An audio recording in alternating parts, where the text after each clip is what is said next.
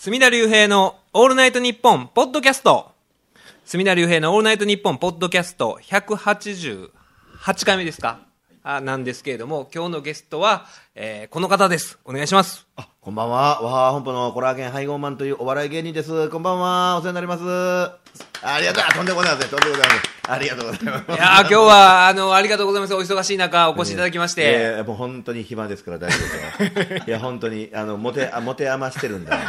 時間を持て余して手らっしゃいますか持ち無沙汰なんだよ。あなるほど、ねえまあ、あの私が、えー巨人師匠の弟子をついてた時の、はいはいまあ、兄弟子ということあ。で、そう、蝉田君の、ね、一応、兄弟子に、えーだから系譜で言うとね鳴らしていただいてる20年い前やですよね、だから僕は18で、お兄さんが25とかですよそう、ね、25、6、そうやな、今ね早いですよ。ね。早いな。いや僕はほんまに早いわ。お兄さんが45っていうのが信じられないんですよ、僕はその25の時のイメージなんですよ。あ、僕がですか、はい、でそのなんか雰囲気というかもうね多少 多少年を取ったというかあれですけども 随分と随でも分とでもどっと老け込んだしね。でも若いですよねいやはりやいやいやいやいやいや、もう、え今年47になる7なんですか？多分。今46やもん。松山。47になる。40なあそっか僕も方が40になる年なんですよああ、じゃあもう10代やったもんな、まだそうなんですよ。そうな。はあ、いやでも、あのーどうなんですか？実際その僕らからしたら、はい。その当時ね、あのー同じ芸人やったけど、まあ、隅田はまあ一番言うたらもう出世したわけですよ。僕はいやいやそそんなそんなん社会的にもね、立派になって地位も得て、下に入っていた。いやいや、もう一気に下に、下に入ったやなくて。い。やいやいやいやいやいや、もう絶対そうです僕らからしたら、そりゃそうですよ。一門の中で一番の出世頭でさ。いやいやそんな僕らからしたらでもね逆にその芸人を続けてらっしゃるっていうのが、ねあのコラゲンさんだけですかね。あまあ、あと、まあまああの木戸さんとか木戸さんっていうねね。さらに兄弟子が、えーいらっしゃいますけども。も。だからそういう中で本当にねだから僕らもずっと最近ねあのこの大阪弁護士会におね毎年お呼びしてねライブをしていただいてて。いやこれ本当にね本当にねこれねもう僕本当にありえないことだと思うんですよ。いや本当にだって弁護士会のね先生方ですよ。のまあ言うたらまあ講演みたいなことをやらせてもらってるわけでしょ。これ普通まあやっぱほんまになんか名のある方とかね、まあ、お笑い芸人がそこを入れてもらうということ自体がまず珍しいと思うけど。ましねそうでしょましてやそこでね僕なんか全然俺でもないのにねあの入れてくれるっていうのはもうほんまにこれどういう了見ですか、いやいやでもねその、まあ、僕らが入ってるそのホーユークラブっていう派閥みたいなのがあるんですよ、はい。ででも毎年やってましてその不安の弁護士が多くてですね。僕のですか？そうですよ。あのい。いつもあのいつも担当してくれてる松木君とかあね松木さんあアーカスのね。ね松木君まあ、松木さんありがたいよ。だからそのね松木君とかもうすごい、あの森谷さんのことが好きで。あ僕森田ねあのそうそうです。あのいやいいですよもう森田ですあのあのコラーゲン配合マンこと森田兄さん森田森田森田なんですけれども。だからねその大阪のね普段大阪でライブされる時も松木君っていう、まあ弁護士がいるんですけど見に行ったりしてますもんね松くれるな。木君も奥さんのことも来てくれたよね。ああそうですよね。年末はね。はいであの今の幹事長ですか？はい幹事長の中中村先生っていう方も大好きで。勝手に師匠を入れてる。コラーゲン師匠とからかってんのかそれ。大阪弁護士会の副会長された方なんですけどナンバーツーでしょ？そうですよ。その方がまあコラーゲン師匠と。いう形で。でナンバー2が市長って言ったら僕じナンバーワンじゃないですか。まあまあそれおかしいやん弁護士会の会長みたいなもんですよ実質なんでやね。ななんで僕えコラーゲン配合マンが大阪弁護士会の実理事長の会長なんなわいけないや会長みたいなもんですよ本当にいやだからほんまにそういう形であの熱心なファンが多くてですね。いやもうでも本当ありがたいですよね。ほんまななな。いやだからねそれはななんでかと思うとねでもねそそれねぼほんまに僕は分かるんですよ。え？結局我々の仕事とを形を変えてえお兄さんはされてるような気がするんですよ。ええというのもね、まあ、僕らはまあ法律をなりわいとしてるんですけれどもそのまあ法律のまあ一番上位にあるのが、ん。まあ、日本国憲法なわけですよ、憲法で、はい。で憲法っていう、まあ、日本のまあ一番最高規範なんですけれども、は憲法が一番何を言わんとしてるかというと、まあ個人の尊厳を確保しようと。ああはいはいい。うことなんですよね。素晴らしい。これもあの簡単に言うと、だからあの、えー、スマップのあの世界で一つだけの花のあの、ね、歌詞みたいなもんですよね、だからみんな、ナンバーワンやなくていいと。ナンバーワンやなくていいけど、一人一人が、ああ、えー、そういう個性の個性のあるオンリーワンなんやと、唯一無二の存在だそういうことなんですよね、だからんそういうのが、あの日本の憲法が一うん番、なんでしょうね、あの目的としているところではいはいはい、そのためにいろんな人権を保障してたりとか、うんうん。っていうことを我々習ってきた人間からすると、いやうんうん？だからまさしくお兄さんがされているお笑いっていうのは、うんそれこそ姿勢の、はい。まあ、いわば、あの、場合によっては虐げられたりすることのあるん広島のホームレスの、ね、はいはいはい。方いらっしゃる。広島太郎さん。広島太郎んさんの弟子なわけですよ、お兄さんなんて。そうそうそうそう。僕、ねうん二番弟子ね。あ一番弟子いるんですか？おるんですいるんですか？おるのよ。誰やねんって話やねんけど会ったことない兄弟子が。もうまあ一応一応いるわけね。で僕は二番弟子。あじゃあ、オール巨人一門と一緒ですよね。オール巨人一門でも2番弟子やし。そう。どうしてもナンバーワンになれないんだよねでもオンリーワンでいいってことだよね。広島太郎一門でもそうそうそうそうっていうだからそういう方であったりとか、まあ、いろんな、まあ、世界あのその世間的にはマイノリティと言われる方に光を当てて、その人たちのいいところを引き出してっていうところが本当にあのあこれこそ本当に憲法が言ってることだって僕いつも思うんですよ。ほんまですよ。ちょっと待っておかしいおかしい。いやもうほんとほとんどの方が初めて僕のこと全く知らん方が聞いてらっしゃると思うからあの、ね、特に言うときたんやけど、はい。あのなんで俺が憲法やねん。なあ。あのいや。きょとんとしはるわ聞いてる人。いやだからねそれを無意識なんで俺のという存在が憲法そんなものいやもう本当に歩く憲法というか。なんやねんそいやれ本当にでもね憲法に思いっきり引っかかってんで 俺。めちゃくちゃ引っかかってることいっぱいしてきてるで。いやだからねその親もやもみ消してるけど。いろいろでもなんて言うんですかその、まあ、表現の自由の限界にも迫ってはるわけじゃないですか言うたら。だかいやらそういう意味でも本当になんかその僕はいつもそのあこれこそ憲法が言ってるのはこういう意味なんやっていつも思うんですよ本当に。第14条やったっけ？あの、まあ、14条は平等原則ですけど13条がだから個人の尊厳を確保してるんですよ尊厳ですか。いやーだからそうだと思うんですよ、本当に、絶対そのなんでしょうね、あのまあ、世間一般的に見て、そういうね、有名な人に光を当てるわけじゃないじゃないですか、お兄さんの場合は。もっと本当にね、さっき言った、まあ、ホームレスの方であったりとか、あるいは裏社会の裏社会の方であったりとか、カルトと言われてるカルト教団であったりとか。カルト教団であったりとか、まあ、ゲイゲイとかね。ゲイであったりとか、右翼であったりとか。と。か。いやもうズバズバ言っていいんですね。いや大丈夫ですああそうなんです地上波じゃないんで大丈夫です。選ばなくてはいヤクザの人であったりとか。はい見たこともない人の葬儀に参列してきたりまあ人としてどうやねんって法には引っかからへんけど人としてどうやねんっていうの。あの一応あのーこれこれだけ誤解のないために言うときますけどあのー僕がね進んでこういうとこ行くわけではないんですけどもうちのワハの社長が、はいはい。食べ始めっていう社長がね、ええ。毎回こうミッションで、えーそれこそあヤクザ事務所行ってこいとか右翼団体密着せえとか、そういう取材現場をねこう決めはるというそういうことをやってるわけで,、ですね。えーいやでもほんまにだからねそのなんでしょうねそう少数者に光を当てるというか。いやでもそれで言うとですよあのマイノリティ僕自身がまずあの絶対的なマイノリティですからね。いやだからそこがねでもひょっとしたらねあの話をこう聞かせていただく上でそこはでもねひょっとしたら大事なところかもしれない気がしますよね。やっぱあのそう広島の伝説のホームレスのね広島太郎さんにしかりですよ。その裏社会のねあのヤクザの方にしかりですよ。やっぱりなかなかそのきっかけとかな紆余曲折あった人生は語ってくれ嫌だしか語ってくれないじゃないですか、でそういう中ですねやっぱこの売れてない芸人っていうねでましてあのうんもともと相方やった蛍原だけ売れて 俺いや笑うとこ違うよね雨上がり決死隊の。雨上がりだから最初は NSC の7期生7期で生でね蛍原あの蛍原君と一緒に漫才やってて、ええ。別れて蛍原が宮迫と組んで、えー、先行の光を放ち売れていったとでその時僕はそれを横目に見ながらオール巨人の靴を磨いていたと。いう辛酸をなめるね。そうそういったことが、なんかそうなんかわかった。ほなもうちょっと、まあ、取材受けたるわみたいな、あの糸口になったりする。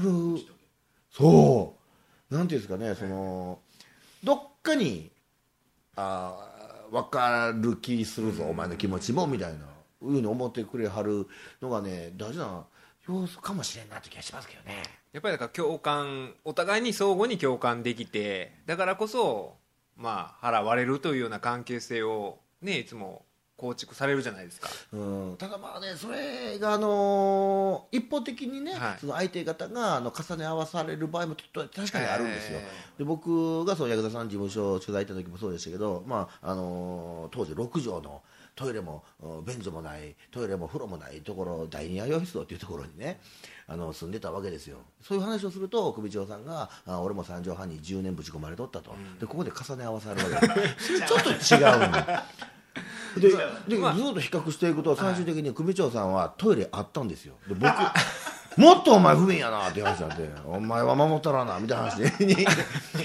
ちょいちょいちょっと違う重ね合わせもあったりするんだけどなるほどでもやっぱりあの満たされてないというかあの僕自身がまずあの不幸であるとかあのえ順風満帆でないということは大事な要素かもしれないですね。でも最近ちょっとあの生活が幸せになりつつあるというそうなんですよ。いやそのあのー結婚をね、まあ、婚約したわけですよいやありがとうございます、えーまずそれもあるしね。で住むところもちょっとそこでね相手も働いてくれはるから。あ一応ねやっとね自分のトイレが手に入ったんですよ。いやいやよいや46までなかった。からね。で46にして初めてマイマイトイレがね。マイトイレとあとシャワーも初めてですよワーもう浴び放題ですよね。その今までシャワー どうされまいやコインシャワーコインシャワー。ココインシャワーっていつもおっしゃるんですけど なんコインシャワー大阪ない。あのねコインシャワーってだからだからスマートとか海岸だって岸野里岸野里にあるんですかあったあったあった。だから海とか行ったあるじゃないですか。海の家の。あれあれあれ言うたらあれですよ。あれがだから日常がうんああいう海のシャ海の家みたいな形の。お前待ってよ。いやいやまあお前いや。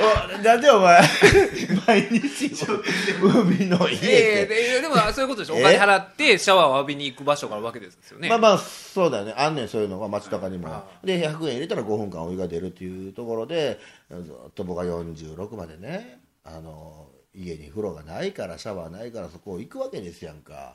だもういろいろあ知恵を働かさんとあかんわけですよ。5分間で全部頭からもう体から全部時間制限があるんで。時間制限ピタッと止まれるから、まあ、そこまでに全部だ最短時間で全部を済ませるようにねもうかっこ悪いけどもあらかじめもうシャワーシャンプーで泡立てていくわけですよ。恥ずかしいなこれ。だからシャンプーをもう家でシャンプーだけ頭にかけて。泡立てていくわけですよ。えでもそこからお家からそのコインシャワーまで距離があるわけでしょ、まあチャリで5分あるわよ5分。そこでお店さん目撃する人もいるわけじゃそうない。ですかですれ違うとパッと見て泡立ってる。顔見はるわそれ。おなんでこの人泡立ってはんねやろって。泡立ったままなすぐ入りたいけど2つしかコインシャワーあらへんから待ちがかかる時あんねん。待ってる間取りかかる人が「やっぱ泡立ってる」言うて。でなんやったら長いちょっと5人待ちぐらいの時夏場はほんまにあんねん。夏場は。うそうそうそんな2つしかないですからね。5人待ちの時なんか通りがかりの人が息しな見て用事済まして帰ってきたらまだ泡立ってる。いっぱいそんなんもありましたけどもうだからもう去年の秋からはね、去年の秋からちょうど一緒に住み出したんですけどまあそういう家でねシャワーを浴びれるというそうねだからこの辺あんま恵まれる、まあ、めあ恵まれてへんけど 普通当たり前の暮らしになっただけやないか自分でものすごい今いやなんか幸せすぎて怖いぐらい思ったけどその前がねまあひどいっていうのはあるけど。まあでもやっぱりでもそういうね苦労されてる分そのねいろんなところに行った時にっていうのはいいですよね生きてくるというか。まあそれはあるかもしれませんねなんか。何を？いやいやいやいやいや違うんですよ。あのいやいやいやそれはもうまあそれはまああの別にそう上から上確かに言われるとね確かに言われるとそうですよね普通に今聞き流してたけどようかそうですよね。ご苦労されてみたいなほんまやわ今の。いやまあでも正直僕僕あの泡立ててああの歩いたことはないないのか。ないですね。正直泡立てて。か。泡立ててあからあそうか。はないですね。そんなくらいないそうですね。泡立てたことはないですね。泡立てたまんま。ないし見たこともないですよね。泡立ってる泡立ってる人。マジでか。あー電池がもう切れてからも電池をもう手のぬくもりでもう一発、あのー電池を使えるようにしたりしたこともあないですねそれも手で温めるとねもう一回使えない。あかんなってからもう一回使えたりする。電池がですか？電池が電池が。そう。そんなもんない。ないですね正直いやだからぼ僕らその、まあ、め僕もでも司法試験 あの9回目で受かってるんですよ。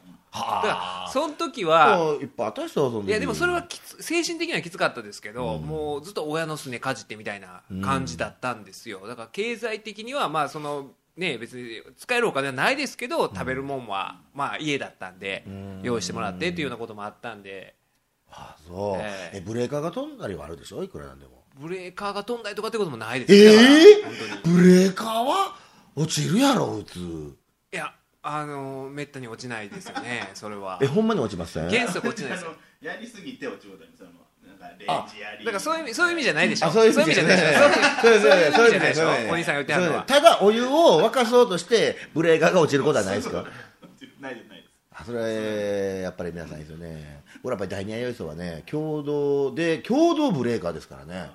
だから4世帯で、えー、4人住んでるけど4世帯で1つのブレーカーなんであー冬場とかなんかも夏場もそうやけどやっぱりみんなえー使うからだからもうほんまにお湯を立てようとしたらね僕あの電気プレートにねあのお鍋に水入れてプレートガスコンロはガスは通ってないけどコンロはないガスコンロはないんやけど電気プレートだけはあったから電気プレートをオンにしてそこ上にあね電気プレートありますね。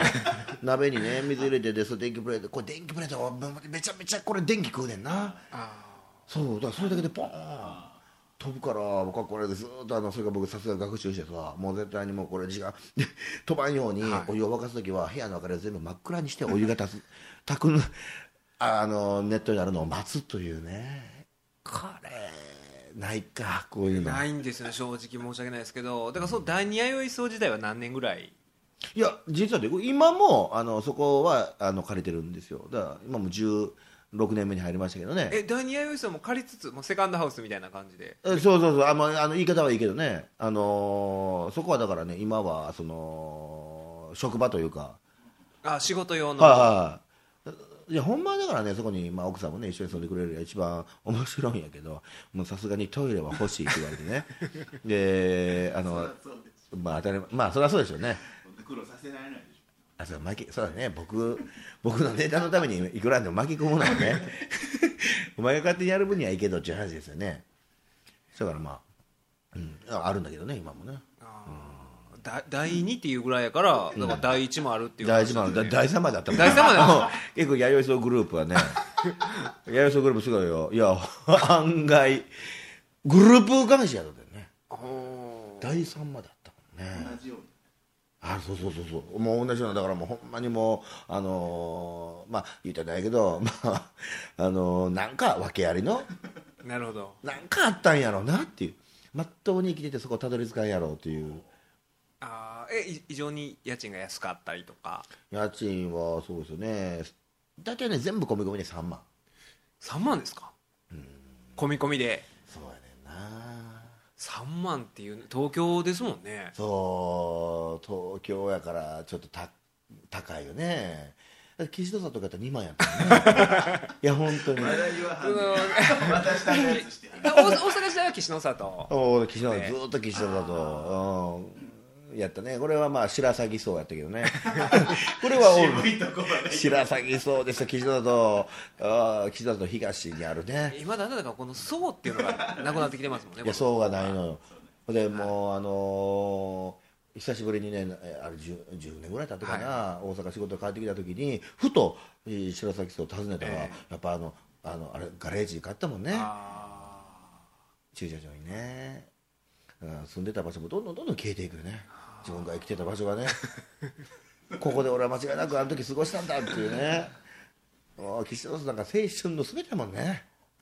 ーだからえさん30くらいまで大阪いらっしゃって。30まで30まで。でそれはまではだから吉本。と吉本でそう。で30のぐらい30前ですか？30な29の時ね29の時にはい。東京に行かれ東京行って。てそうもうもう大阪で全く仕事がなくなったんで,、あーでまああーもう続けんやったらもう東京に行こうと思ってね違う場所でやろうっていう意を決して。で、えー、和ハ本舗に入られてあでそこでそういう今のスタイルというかあはそのまあいろんなところに潜入してまあそれをまあ体験して体験してノンフィクションいで漫談をするという。そうそうそう。でも本当にねあのこれ聞いてらっしゃる方とかでも、はい。だからは初めて見たら衝撃を受けると思うんですよ。他になんか類を見ないというか比類なきジャンルやと思うんですよね。ああ憲法ですもんね。憲法ですよ。だから憲法を感じるお笑い芸人のネタを見そんなてキャッチフレーズ。が憲法芸人。いや思うんですよ。おかしいやろ。そんな芸人。まだかつていいんで見るんじゃない。憲法を感じろで。そんなキャッチフレーズの。だからねあのね。それ完全にもうあの右思想の芸人やとか思わはるやんか。いやでもね本当にいやどあのなんでしょうね。そういうなんか思想的なものは全くななくされるわけじゃないですか。お兄さんって別にどっちに寄りかかるわけでもないくや全然ないですからね。思想がえーでも本当にだから無意識のうちにそういうね我々が考えそのせなあかんだから少数者の人権保障とかねそういうことを言うわけですよ。お題目として弁護士会は。とかいう中で、うん。じゃあそれって具体的になんやねんと。なかなか難しかったりするんですイメージするのは難しかったりとか。あーはいはいはい。だから強者と弱者とか弱者の保護とか言ったところで何が弱者で何が強者なんか、そんなんて分かんないじゃないですか。基準をどこに置くかによってすごい相対的なもんじゃないですか。うん。っていう中で本当にあのねコラーゲンさんのネタを見ると、あこういうことなんやと。は少数者をに光を当てるとはこういうことなんやと、っていうことが本当に分かるんですよ。あへえいや僕だからそれ一番思ったのはあの奴隷のネタ。どんなネタやねん。今日初めてほとんどの方が僕知らない方だからね、あのね、まあ、奴隷のネタってあんまりね、何奴隷とかっていう話をしたら、それこそ、あのね、行列出たあの北村 弁護士が、あの、今国会議員になって、あ。の、高校人、あまあ丸山、丸山え、丸山、丸山さんや。丸山さんや。北村さんはなまあ、北村さんじゃ丸山さんですから、まあ、議員やってるあの人が、ね、あの、なんか、高校人の大統領の奴隷がどうしたとか言うて問題になってますけれどうんも、お兄さんの奴隷のネタはほんまええ話ですもんね。いやいやそう聞くと興味深いよね。いやものすごい話ですもんね。うーん。いやまああのねお聞きになってる方は分からないと思いますけど、はい。まああの奴隷をねっていうテーマで取材を生徒社長にね言われてそう、はいうちの田部さんから。そうそう そう。ですね奴隷ってまず今の日本で見つけれないらね。ないですからね。どこのねどこにもいないですから今世界にそういうのは。なかなか難しい、はい。その中でそのね一人の女王様にそそう。いう意味のどうですよだからその本当にあの無償で無償というか低賃金で働かされるとか意味じゃなくいてやほんであのそれで そうあの無償っていう言葉おかしいやろ。そう本当の強制労働されてる人だから無償でとか言う。無償の使い方間違ってだから本当にだからそのまあまあそういう性的な思考で女王様についてる奴隷の話ですよこれはあくまで。自分,、はいはい。自分から望んで望んでの望んでの、はい。その奴隷生活をされてる方にたまたま出会う、でその方の日常であったりとかその方の悲哀であったりその方の今思うことというのを聞いていくうちに仲良くなっちゃうんですよね。いやもうなんか仲良くなっちゃうんですよね。あの取材対象者といつもねなんかすごい仲良くされるのがなんかあれがいいんですよあの触れ合うところが。いやいやまあだけどそれはやっぱりまずやっぱり僕がもう大前提としてこのやっぱり、えー作品を作っていく上でまず気に入ってもらわんとあかんっていうのは絶対でかいですよ、ええもう嫌われたらそれまでやしね。なんとか好かれるにはどうしたらやろうか言うてあのあの手この手やってるうちに、まあ、失敗もしますわ、逆に嫌われたっていうのもありますわ、そうするとあのこれ意識してやるのは難しいですけどねうまくいった時を今結果考えたらね、まあ、計算せんかった時ですよね。うん。よく見せようとかね好かれようとしている時はね、もう大概嫌われてうっさんくさいなこいつはとかこいつは自分のネタのことしかないしてる私欲でこいつ近づいてきてるねんなとかバレてまうんでね、実際私利私欲で正直言ってますんでね。だからそこをそう。そこをまあなんかあの飛んでそこ関係なくなって、なんかあのその相手の奴隷さんやったら奴隷さんの性格とか生き方とかにふおー可愛いなとかね素敵やななんて純粋なんだろうとかいうふうにどんどんほんまに仕事を忘れて浸水していってる時はものすごくコミュニケーション図れてますよね。でもこれ難しい。どうしてもやっぱり仕事のことがまあまあ たまにある時がほとんど、あくまでまあネタが目的での取材であることは、まあ、間違いないわけですもんね。そうなんです。本当それはそうなんです。でもねおじさんのネタ聞いてるとやっぱりそこをいつも超える瞬間があるじゃないですか。うん。あの本当にあの長く関わらせていただいている方はぜ絶対的にそうですね。それを超える瞬間がある時ですね。いつもいつもではないけどね僕らもその弁護士の仕事でやっぱりそのなんでしょうねその相談してるテーマとかだけじゃなくそれを超えて人と人との付き合いになる瞬間みたいなのがあるですんよまあそれ逆に聞きたいあるんですか？憲法でできるびっくいりやいやだからいやいやだからねあの それで共通する。いやだからそういう部分も本当にあるんです憲よ法つながりでしたからね。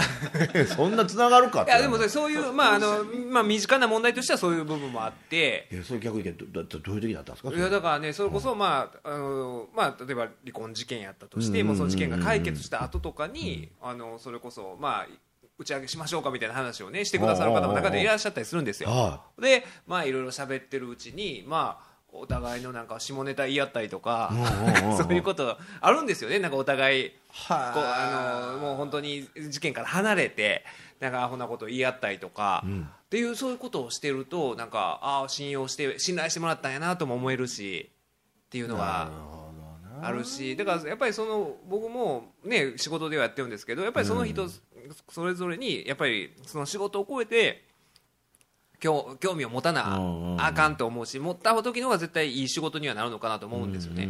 だからそれこそねあの、まあ、国選の刑事事件とかで、まあ、あまりお金ない方なわけじゃないですか、うん。っていう中でやってる中でやっぱりね僕はあのほんでまあなんでもないまあ些細な事件でそんなニュースになるような事件じゃないわけですよ、っていう中で、まあ、その人の事件の記録とか、まあ、見てる中で、僕は結構やっぱり興味深くいつも読むのがその人の心情経歴とかって最初に聞かれるんですよね長所で。でその中で見てたらやっぱりそのそれぞれの人にいろんな人生があってその中でびっくりするような人生を歩んでいらっしゃる方とかいらっしゃるんですよ。でまあ基本的に僕よりも全然人生の先輩だったりする人が多いんですけどその中で人によっては例えば元プロ野球の選手であったりとかっていう人がいたりとかするんですよね。だから全然そのまあ著名な方じゃないですよ。うん。ないですけどもその人がまあいろんなことがあって最終的にまあそういう犯罪を起こしちゃったりとかするんですけれどもでその中でちょっと僕も野球とかも好きなんでそういう話もするんですよ。設計に行ってあの長所を読んだらうん。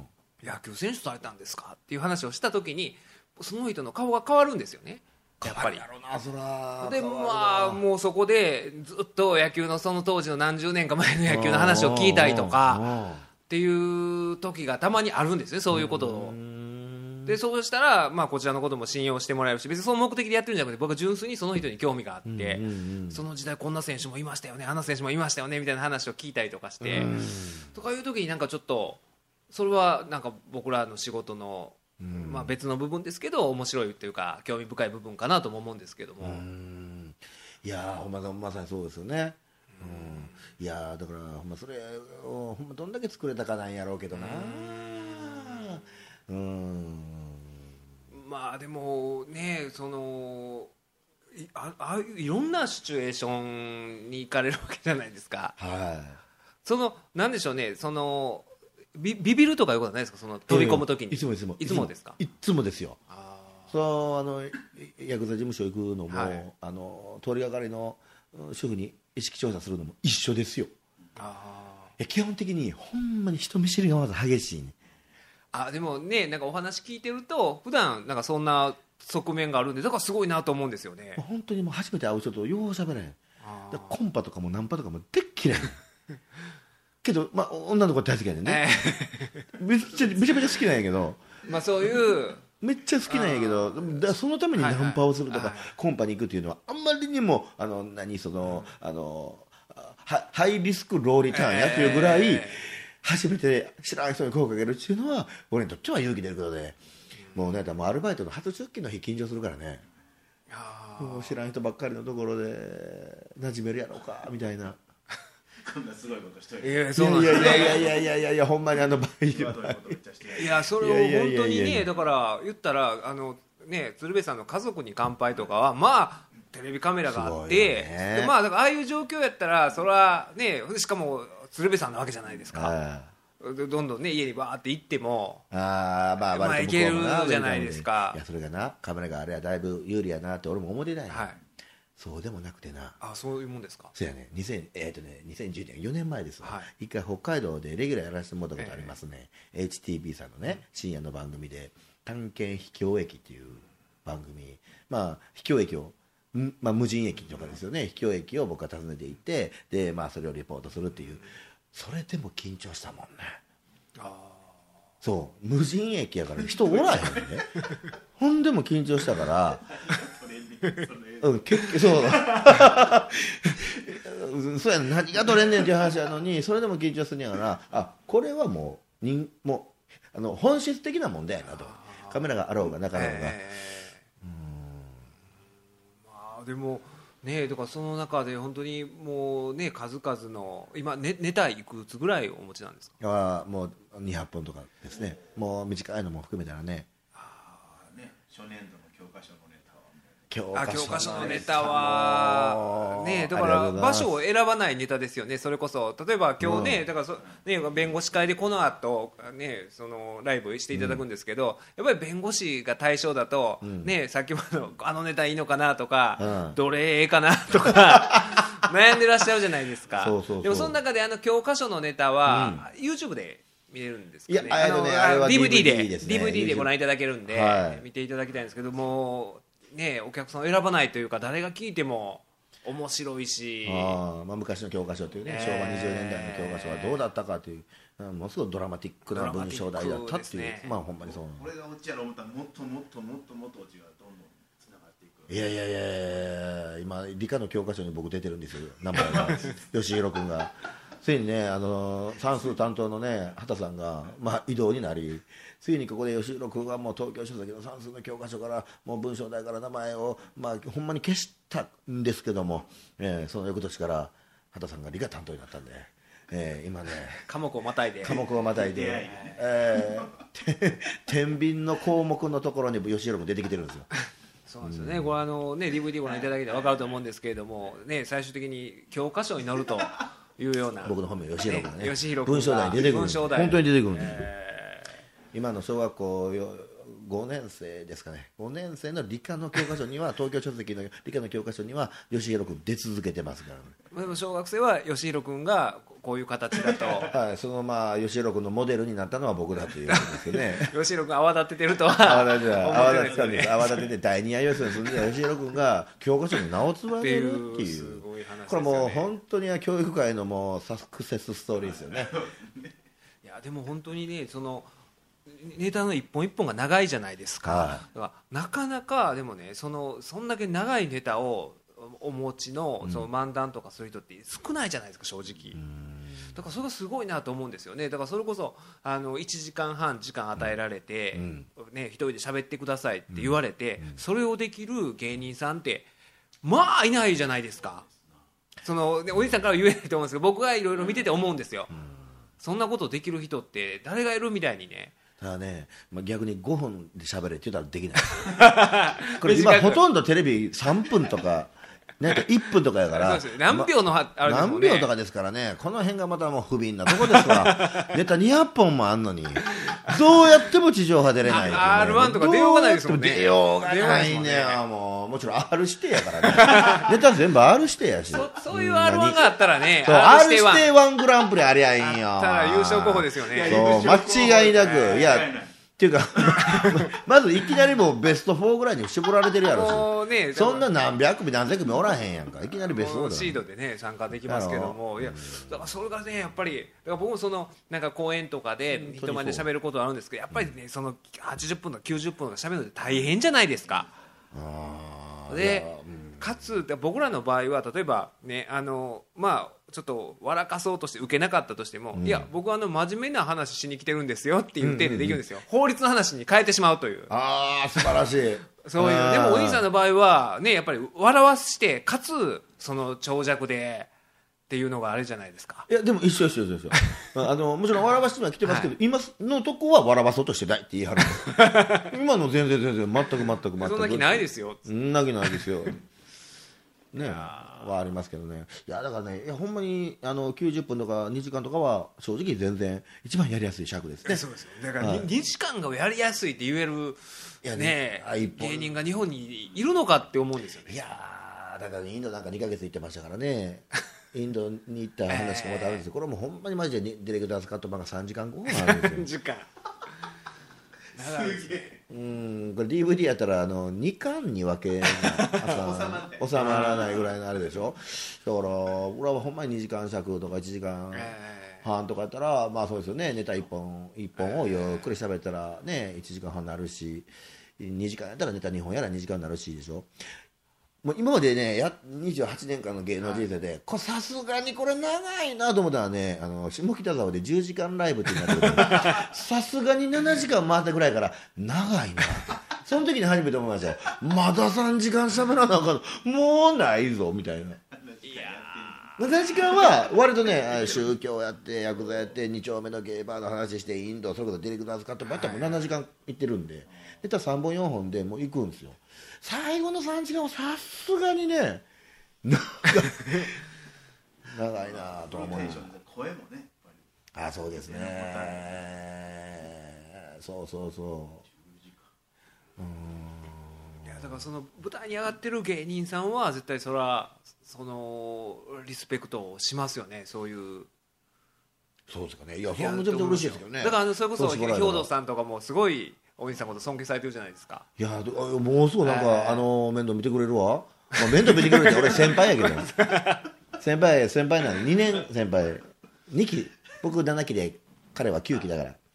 兵藤さんはあのおしゃべり大好きとかってお一人でされてるじゃないですか、やってるだから分かるんでしょうね。その一人で喋ることの大変さというか、まあ凄さというか。うん。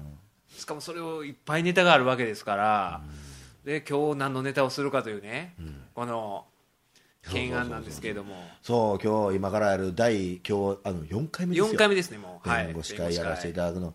あの1回目がその教科書、はい。えー、2回目が刑務所。刑務所はい。慰問、で3回目が謝罪とはっていうね。ああよかった謝罪記者会見はいはいはい。についてね、でもあの謝罪の話っていうのはそれこそ今なんかいろいろ炎上する芸能人とかいっぱいいるじゃないですか。そう。ベベッキーやなんやとかってなる中ではいあれは本当にあのお兄さんのあの話はもう汎用性のある話だと思うんですけどね。いやあの時だからねその謝罪記者会見をプロデュースする事務所にあの謝罪とは何たるかっていう正しい謝罪会見の仕方を教える企業に、まあ、あの教えをてもらうっていうことの経験やったんですけどあれ以来ねやっぱりね謝罪会見見てればね素人なりにね、これあかんなとか、えあこれはちゃんと分かって分かってはるなとか生意気なちょっと思ったりすることがちょこちょこ出てくる。え例えばあのベッキーの会見とかだったら、お兄さんから見てあのんあれはだ危機管理のなんか、うんうんうん。なんていうんですかねそういうアドバイザーみたいなことになるんですかね。に危機管理コンサルタタントですかね。でコンサルタント業っていう業種でありますよね、でまずそれで言うとねあのバッキーさんのに関して言うとあのとにかく事実関係をえーはあのもう正直に隠さず言うという、正直に勝る謝罪はないという謝罪業界の言葉があるぐらいですから。いやほんまにあるんですよ。謝罪業界でいうのがあるんですか？いや当たり前だから謝罪コンサルタントは謝罪の中で離婚えで離婚業界もあったりするでしょ、ええ離婚にまつわるお仕事、で謝罪業でいうと謝罪業界の一番の大前提として正直に勝る謝罪はないと。あじゃあもうそのね大原則をまあ守れてなかったわけですいやもしかそれが本当やったらね,、もしあれが本当なんだったらば、守ってなかったって正直に言わなかったってことになりますよね、それやったらっていうのもあると思いましたね、あとやっぱり、ね、宮崎さん最近見た宮崎あ健介健介さん。はい国会議員の。国会議員、はい。あれで言うてもねそのうんいろいろこう謝る順番があったんですよ、えー最初に、まあ、あれあのやっぱり応援してくれた方々ということでしたかね、京都の人の人で、えー自民党、えー、何々何々こう言うていく中で一番最後にね何よりも、えー妻と子供にそして妻の講演会ってこう一番一番大事なのが妻何よりもって言ったら妻なんですよ。これ大ペナルティーみたいですあでもあの謝罪記者会見はあのそこでしか謝れない方のために開いている会であってあなるほどそんなん嫁に直接謝れや家で言うとけいう話家で言うとけよねと。ポーズやと。っていうとまあね文枝師匠もその いやあの一番ダメじゃないですか。まあ正直、まあ、そうですよね。それ奥さん 何をいやいやまあそれはねいろいろあるでしょうけど。師匠もだからお兄さんのネタを見てたら。まあ一声かけてくれ。僕がいいねあのーろ会社をね、えー PR 社共同 PR 社をね、あのーご提案できたかなとは思いますだからほんまなんかそうそうみたい。ああなるほど。でもあの自分の感情っていうのははい。やっぱりあの絶対に出したらあかんといううん。のが謝罪で、うん。あのそうじゃうん。だから個人的に謝るべき人に関してはあそこで謝らない、はい。それを何よりって言ってしまったらましてやあお前の価値観やっぱりそこなんかっていうふうになってしまうだろうっていうことですよね。まあ形式としては対世間っていう体を取ってるのにまあ身内に謝ってるはいっていうことですもんね、あれも書いてましたね、なんかの会社、もう有名な会社、僕忘れましたけど、もう10年以上前ですよ、えー結局、その悪いのは私たちなんです、幹部なんですと、で部下は何も悪くないんですって言って、わーってこう泣いたあー社長さんが、なんかありましたね、あったんですよ、何の会社、有名な会社やば、いやえー何やったかな。あ山一とかじゃないですか？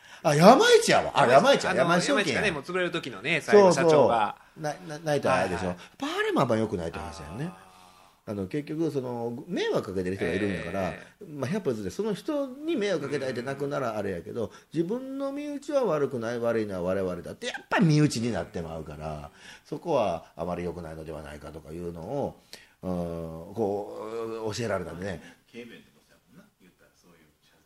ああそうそうなんですよね。だからそれこそあの僕らね事件やってて刑事事件とかやったら、うん。それこそよく少年とかがあの、まあ、事件被害者の事件を起こした時に、うんあの家族に迷惑かけたとか言う時あるんですよ。ちゃうやろと順番が。それは家族にも確かに迷惑かけて苦労かけてるけれどもまず謝らなあかんのは被害者やでっていう話はいつもしますよね、だからその審判の時とかもそんなえ順番としてまず被害者に謝るという姿勢をっていうのは。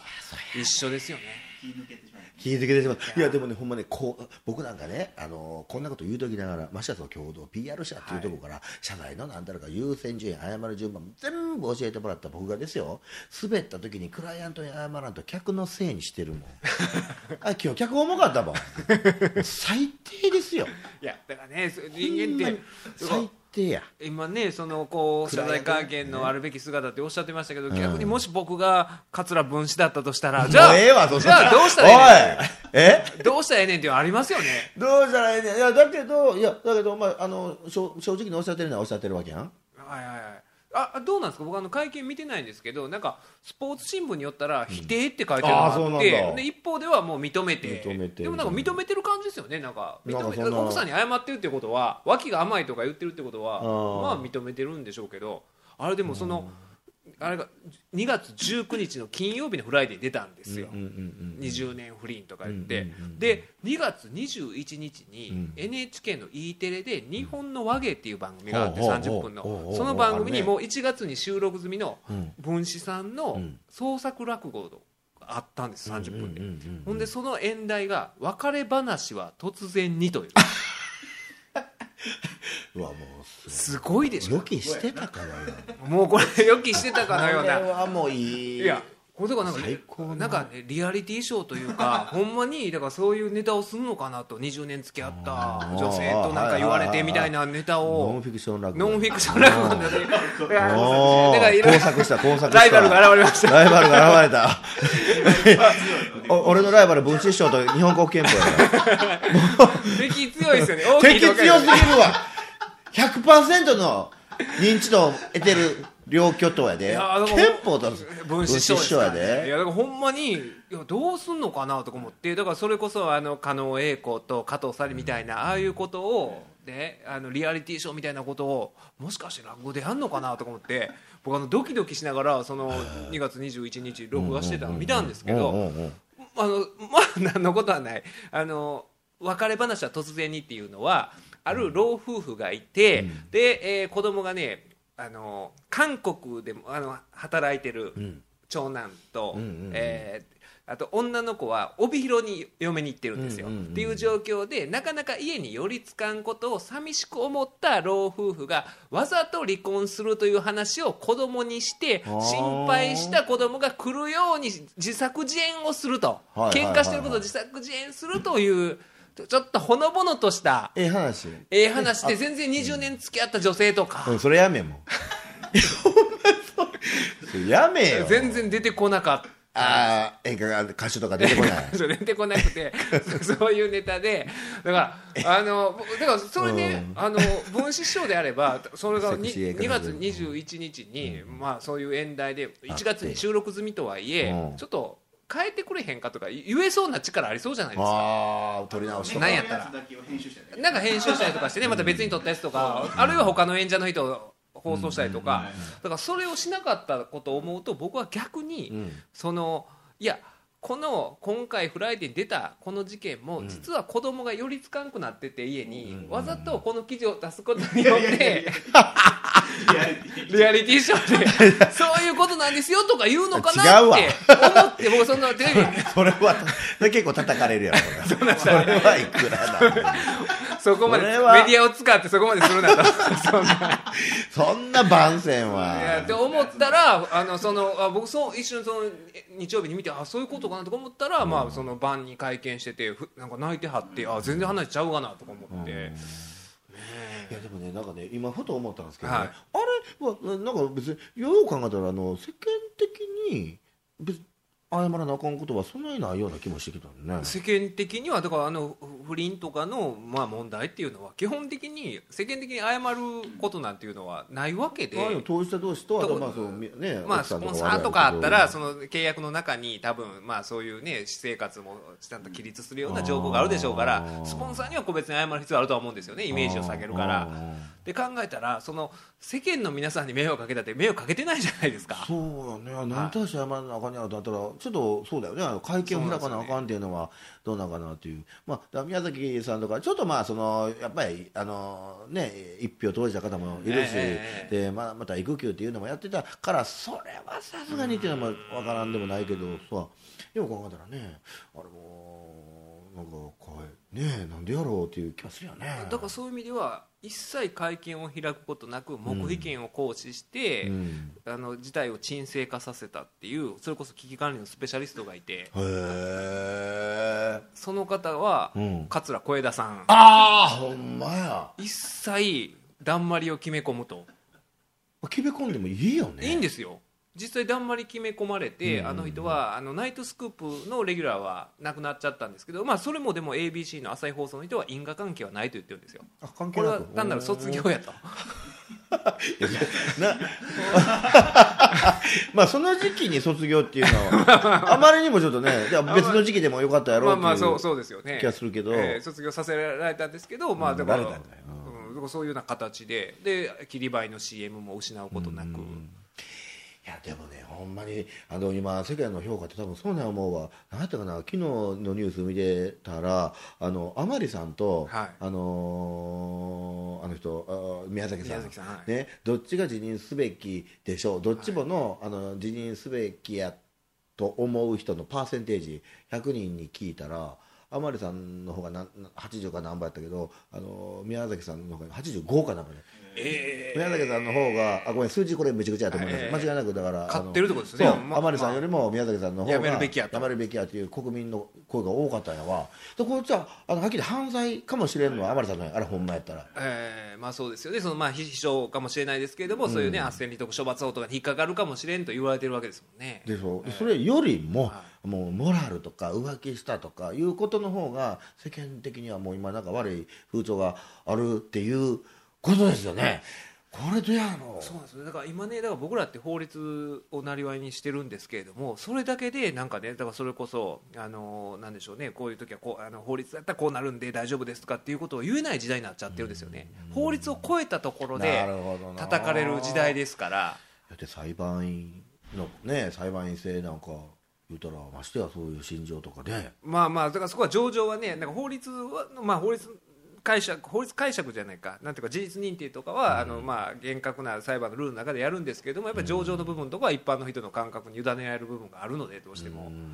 えーでも本当によく今起こってるネットの炎上とかそんなんっていうのは基本的にだからそそれこそ去年あった、えーあの誰でしたっけ？オリンピックのエンブレムの佐野健とか、あのエンブレムの件とかでもパクリとは言われてましたけれども、確かにだからそのパクリっていうのは法的な概念じゃないわけなんですよね。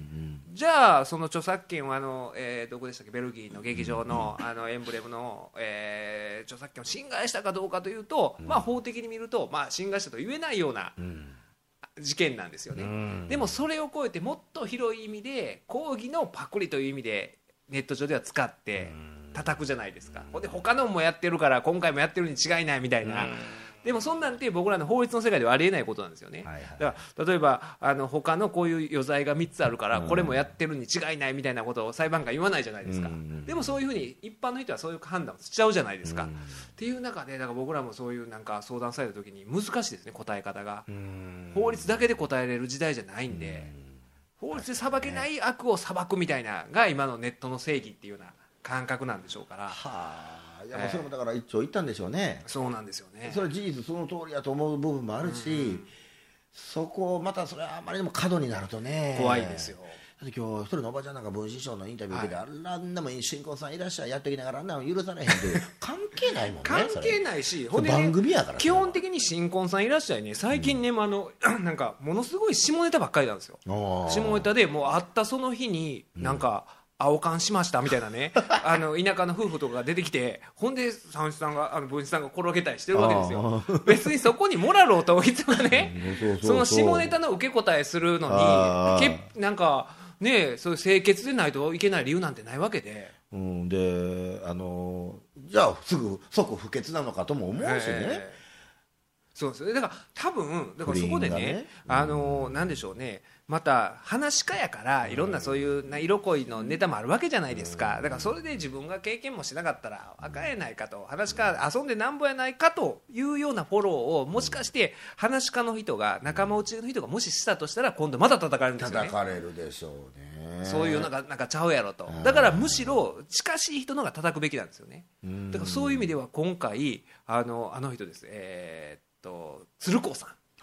鶴光さんがツイッターでめっちゃ分子師匠をディスってるっていう事件があってええそうなんや。それがなんか日和見じゃない。めっちゃディスってるんですよ。そうなのあのなんやはっきりせんあの玉虫色の回答は政治家かみたいな。上方落語を背負う人間がそんな態度でどないするってうん。言ってるんですけどうん。それはもしかしたら近しい、まあ、同じ業界の人間だからここで擁護するとかえって叩かれるということを分かった上で鶴光さんはディスってるんじゃないかなと。そんなのすごいのまあ単に嫌いなだけかもしれない。あかんがない。ここぞと。ここぞとばかり。まあ、カウンター勢力になる。とかもうフライデーにもう打ったのも鶴光師匠 もう全部全部絵を描かはったんやみたいな。いやだからねこれでもねあのもしこれで例えば分子師匠がそんな絶対ないですけど例えば文枝をもうやめると。そんなことないと思いますけど。ほんでそれでもし次の分子を襲名する人がいたらその人怪しまれますよねね。そうやな絶対。絶対。そうやわ。いやだからそういう意味では僕なんかもうほんまにあしや例えばそのあの裏社会とか言うてもさ、ええ。あのねぜあの厳しくなってきてる だから僕ヤクザ事務所1ヶ月住み込んでるっていうね。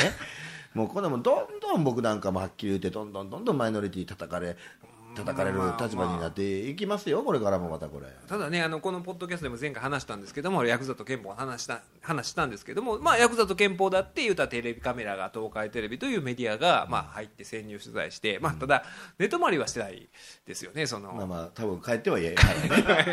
寝泊まりしてるシーンはなかったですからね。ないよね。ないですよね。車洗車してるシーンはなかったね。ないですよねそこまで。俺しとるからね。うんしとるよね。まあまあまあね。でも、でもそういうとこでやっぱり、あのそういう世界の人はまあそうあのお兄さんの目的で、まあ、体験取材ということ分かってたら、お兄さんの前ではしないでしょ。そういうまあいういわゆるん。違法なこととかって見せないようにしちゃうでしょ。ああいう人ってプロやから。そういうのは私は見なかったけどもただやっぱりあのボッコボコとかはやっぱありますからね。いやまあボッコボコも犯罪と犯罪ですあからあねまあ見てるわほんなら。そうだね。ボッコボコになるあまあまあまあ。フルボッコのはね。あーやられてはるのは見見ましたよ。うんまあ、だからヤクザと憲法でもそういうシーンがあるんですよ。映してはいないんですけどねうん。部屋に入って明らかにまあそういうことが行われてるだろうなというシーンはありましたもんね。あったあった。ドーンって言うね。ドーンって言ってて、うん。でもなんかねああいうの見てるとでもおじさんと思い出しなかったですか？その巨人師匠の、うん。まあ、弟子時代というか、まあ、全然、あのなんでしょう仕事は違いますけれども、言ったら、まあ、親と子の関係で。はい。でね言ったらあの部屋住みの若い子とかいたじゃないですか、はいはいはいはいだからああいうのとかってほんまにね、その関係性としては、うん、もう分かる。似てる部分ありますもんね。分かる分かる。あの映画の中にね、まあ、そのドーンドーンっていうねこうあのミスがあって若い子がバーンどどつかれるシーンがあって覚えてる？そのどつかれた若い子をその後そうなんです。おじきというねおじ気分に当たるおじさんに当たる別のヤクザの方がねぎらうっていうシーンが。まああるんですよね。まあまあまあまあでもまあでもまあでもたなまあまあまああれやな頑張れよみたいなことを言いながら飲んでるシーンがあって僕らとかでもあったもんね。うん。そういうねぎらってくれる先輩もいればっていうことですもんね、うん。ありましたもんね。なんかだからねそういうああいうなんでしょうね徒弟性というか、なんかいい部分も絶対あるじゃないですか、うんと思う思うけどね。まあだからああいうねそのね違法行為をする集団をその肯定は絶対しちゃいけないですけども、そのその部分だけ切り離して人間関係だけで考えたら。そうそうそうそう筋道とかね、ええ。だから一番大揉め事って筋道を歪めた瞬間必ず起こるもん、些細なことや俺俺がもともと紹介したのにそこを一足飛びで行った瞬間からなんでやねんってなってくるって、ええどこのに社会でもある話でしょ、だからよくできてるんですね。やっぱあの社会の筋道を立てていくっていう、ここを通る前にここの A 地点を通った以上 B 地点にはいきなり行ってはいけないと、必ず A を通してから B に行くっていう。よくできてる、それができてれば絶対揉めないですよねよく考えたらね、でそれをされてると逆に言いがかりつけてきてもはっきり突っぱねれる人、なぜ直接来なかった？いや行く前わけには参りませんと、ここにたどり B につけたのは A を経由してなので筋道としては A をまず通さないと直接 B には行けませんっていうこのロジックに勝るロジックはないんね、やっ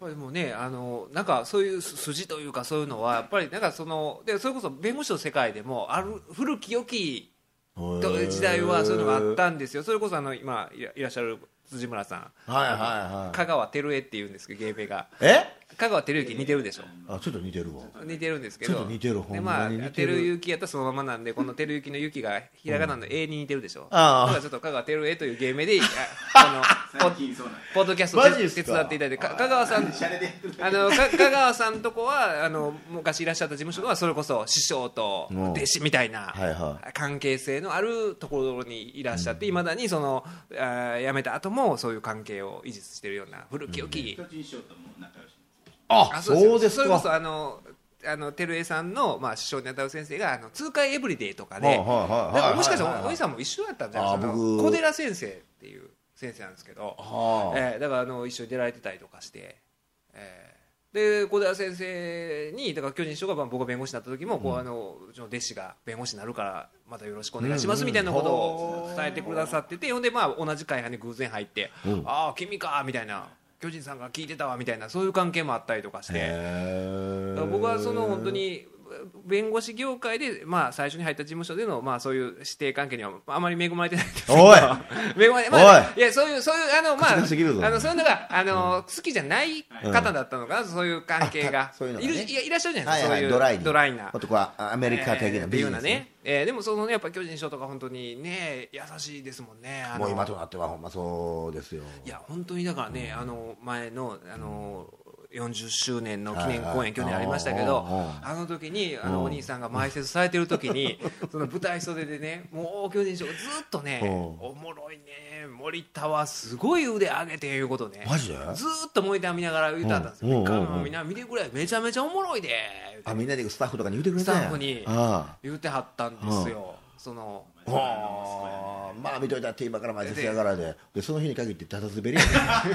いやいやだからそんな人っ子一人笑わないいやだからあれの時はでもそんな滑ってなかったんですって。滑ってたってめっちゃ滑ってたっちゅうリねん。アルタイムでこれが死ぬほど滑ってたっちゅうねん。いやであれはでもね、お兄いやさん、ほんまやって前世とかネタができないわけじゃないですか。そのえ？それこそさっきの話でいや長尺のね、長尺のうんそれはできへんよ。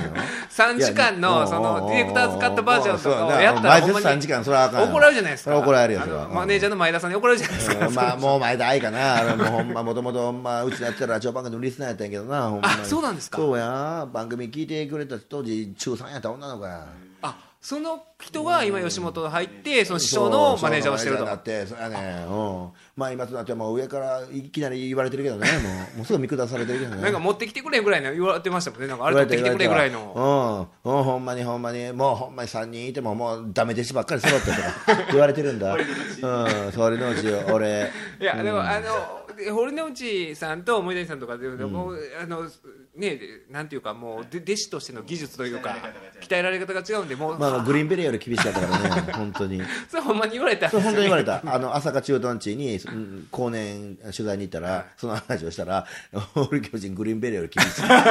そこの足の気をつけの時の足のかかとの位置までそこまでやるのがグリーンベレーやって言って。だからあの僕は特殊部隊やって教えられたもん。もうこれアゲンさんは特殊部隊やお笑いと。いやいやどこ行ってもいいわけやないけど。でもね、ほんまに、だから巨人賞ってその足の向きとかどこで習ったんですかね、その。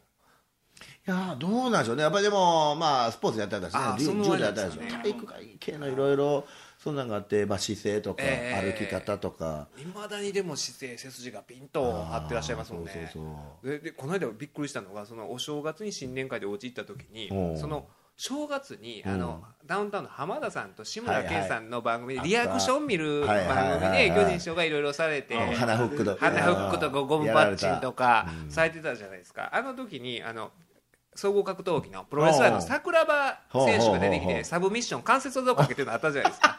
あったじゃないですか。かけられてはったんですけどうん。巨人師匠がそれを振り返って、うん。あの いやあれはだかけられるリアクションを見る、うん。まあ、番組やったじゃないですか、真剣に勝負させてほしかったと。リアクションやなく、はいはいはいはい、もう最初からそういう人ですわ、うん。そういう人、そういう人、うん。用意どんで、うんうん本当にあのファイトをさせてほしかったと、うんうんうん。いそれやったら分からんで とやでも、今やったら師匠っぽいわ、すごいですよね、そこはだから、もうガチになっちゃうえー。ですよね。そう、で、ガチになって、現役の若島さんにも勝ってもらったしね、腕相撲ね。あ腕相撲でそのだから大関の現役の大関の時に、にそうそうそう。若島津さんだけじゃなくてその部屋の力士全員に勝ったとかっていうなんや。話ですよ。あ全員倒した全員倒したっていう。はあ、その上引退若島さんその時に断髪式も髪切っとったしね。もう何もかも奪ったんやっていう。オール巨人が何もかもを奪ったんだっていう いやほんでね。弟子の前で親分がやられたわけですよ。そうですね。一番。トップの大関の現役やった若島さんがやられて最後ちょ曲げ切っとるんですよ。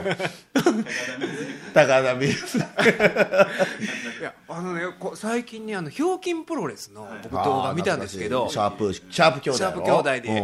あれ改めて見たら、巨人賞すごいですよ。いやいやほんまに。アスリートじゃなくてほんまにものいやのね波のプロレスラーどころじゃないんですよ。そのドロップキックをキャッチしてジャイアントスイングで投げ回したりとか。受けて受なけて。ほん受でけてキーロックされたまま持ち上げて腕決められたまま持ち上げて投げ捨てたりとか。あそうや。そんなもういやそれをナチュラルに多分当日に多分あの山本小鉄さんがなんか解説とかしてたじゃないですかあの時。だからそれでなんか多分ちょっととあのコーチはされたと思うんですよ。それだけであんだけできるポテンシャルっていうのが。飲み込み飲み込み早い。すごいですよね。うんえだからモーレス仕事の時とかでもね、空手の角田さんとか石井館長とか来ても、ほんまにあの巨人賞と対戦する時だけはあのガチでやってたからでいないとほんまにやられるから。で逆に言うとそこら辺はあの融通の機会の人やからって言われていや番組的には負けといた方が美味しいやんって。分かってても本気で勝ってまうって言って。顔変わってもで顔変わってまうのもうやられたら反射的にやってまうって 来たらパン。ってやってまう。だからその今64歳ですよね確か。60あそうやそうですよね。だからそうや64歳でいまだにそのねだから新年会だったら、あの DVD 見るかとかって、昔師匠が出られたなんかねあのリンゴを握力で潰す DVD とかね。まあフリッツオンヘリックやからね それも。ですかとかだからそれこそ若手芸人の力自慢とかを、あの次々と腕相撲で倒していく DVD とかを見せられるんですけど、何のために見せてるのか、だから謎なんですそれけど編集されてる。へ編集じゃなくてあのあるんですよ。こういろいろそのライブラリーがあって、うん。い。やそれあるよね。地下にも本当にフィットネスがあるしジムがあるしで2階のベランダからロープかかっとるし。ほんでそのロープね腕力だけで上がっていきます上がっていったりしてる。いやほんまのナチュラルなプロレスラーカール・ゴッチっていう昔いたほんまに神様カール・ゴッチがやってたトレーニングを純粋に自分でやってるという、とびっくりしたもんねオール巨人のね漫才の一番大事なことは何やってへそで投げるみたいなこと。それはあのルーティーンズがバックルドローティーズがップのそうそう奥義を奥義を言ったことと同じことですそうよね漫才はへそで投げるみたいないやだからもうそそこぐらい力がいるよっていうこと腹筋。ほんまに腹筋は漫才で一番大事って言ったりしてるもん本当に。ああこ声ともあるかかっていうのはあるんらやとですかねは思うけどね。そうやわあもうねちょっと1時間以上喋っちゃいまして、いやいやいやえー今日は本当にままたあのね もう大石さん喋り足りないんでまたこれからまた1時間以上喋っていただくという過酷なね過酷な状況で。全然むしろ楽しいですほん。まにあのどんなネタでも結構ですんで。我々は本当にまあ。あの、まあ、人権を擁護しないといけない立場ですから人権を擁護。表現のそれですそうなんですよ表現の自由を、の守る立場ですから、表現自由。えーだからそのお兄さんの表現に対して言い過ぎやとかいうようなことは弁護士が言っちゃいけないことなんで、あなるほどね。はい、何でもやってくださって結構ですんで。わかりました。はい。なんとなくあのー今日これ喋ろうっていうのが今なんとなく浮かびました。あそうですか。はい。あーこれでね、えー、4年目の今日も。四年目。えーいやでもほんまありがたいわ。本当にありがとう、もうほんまにもうそう弁護士の方と関わることがないからね僕らねまあ、でもで僕らも逆にそのプライベートで自分が弁護士に依頼したことないですからねそう考えたら。ええ。ないですよね弁護士に依頼したことって。自分のこと依頼したことないんでそういうもんなんですよねそういう僕らの仕事って。いやーでも本当にねこういう形でずっとご縁いただいてるの本当に僕も感謝してますんで。でもないです。ありがとうございまたぜひあのこのポッドキャストにもお越しいただいて。あぜひお願いします。ね今度は一回ねその3時間のディレクターズカット版をえーこれな何時間でも喋ってもいい あれなんで。そうなんですよ。地上波やないんで。じ 時間制約一切ないんですよ内容的にも大丈夫なんですか？内容的にも一切問題ないんです一切がもうそう結構名前も出てきたし だいまあだから今日の内容だと大丈夫やと思います。あ今日大丈夫？大丈夫です大丈夫です。あそうなんや。大丈夫ですはいおしゃれではないですよ。藤村さん。とというわけで、えー、ポッドキャスト187回目ゲストはコラーゲンハイゴマンさんでした。どうもありがとうございあました。りがとうございました